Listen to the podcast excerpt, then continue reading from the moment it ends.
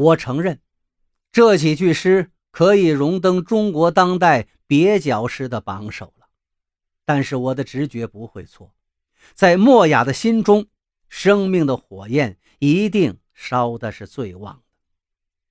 莫雅打量我许久，才轻轻说道：“您是夏老师吧？莫非说您要来看我？没想到真的来了。我现在明白了。”这一切都是墨菲导演的，他对我跟莫雅都说了谎话。可在这种情形下，我不忍心说破，只能顺水推舟。啊，我早就想来跟你聊聊了。听莫非说你也特别喜爱诗歌，是吗？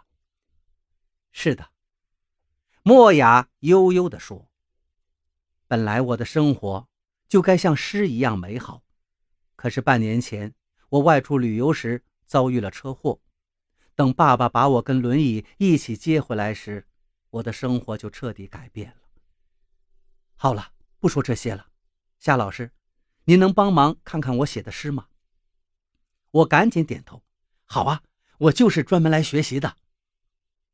翻开莫雅的一叠子诗稿，写的大多是人生爱情，读着读着，我的心里越发觉得不是滋味了。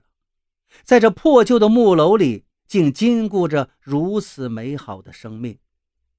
就在这时，莫非端着一杯茶上来了，笑嘻嘻地说道：“夏老师，您跟我姐挺谈得来嘛，喝杯茶吧。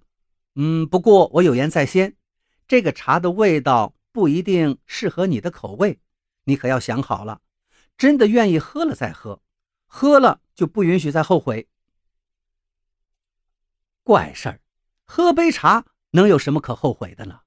我想都没想，接过茶杯还打趣他道：“莫非，难道这茶里你下砒霜了？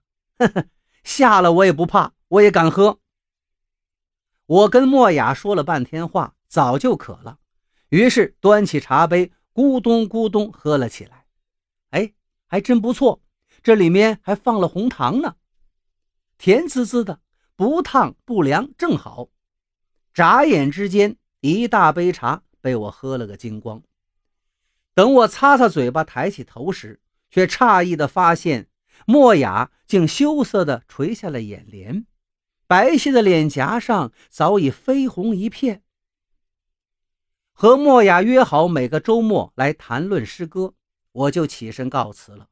莫非坚持要送我离开他家不远，莫非忽然低下头。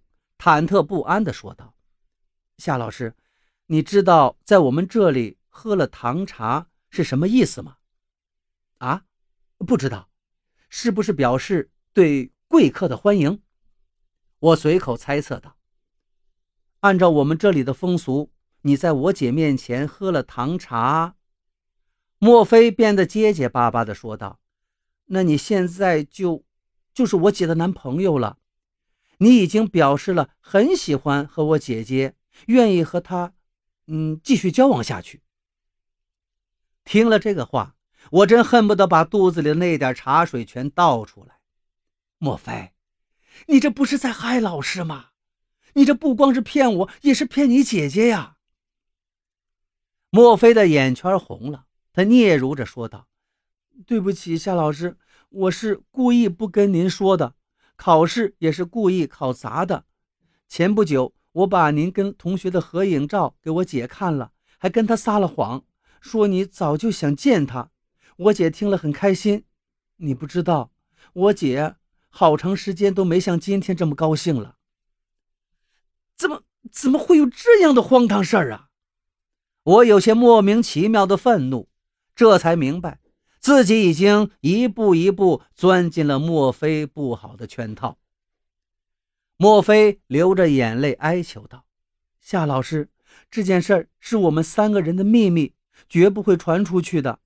你也不用当真，只要装糊涂和我姐相处就行了。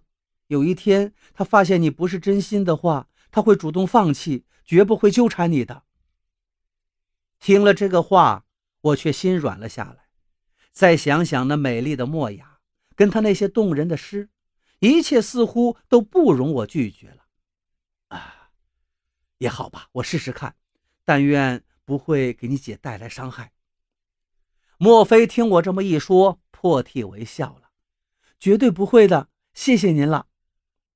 那天深夜，我坐在灯下，心乱如麻。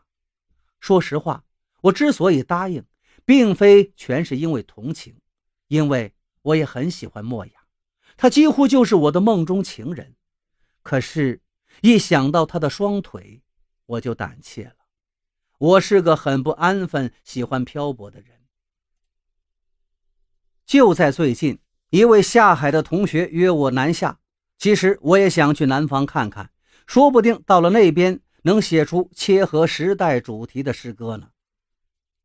之后的每个星期，我都如约前去看望莫雅。渐渐的，我发现自己真的有点爱上她了。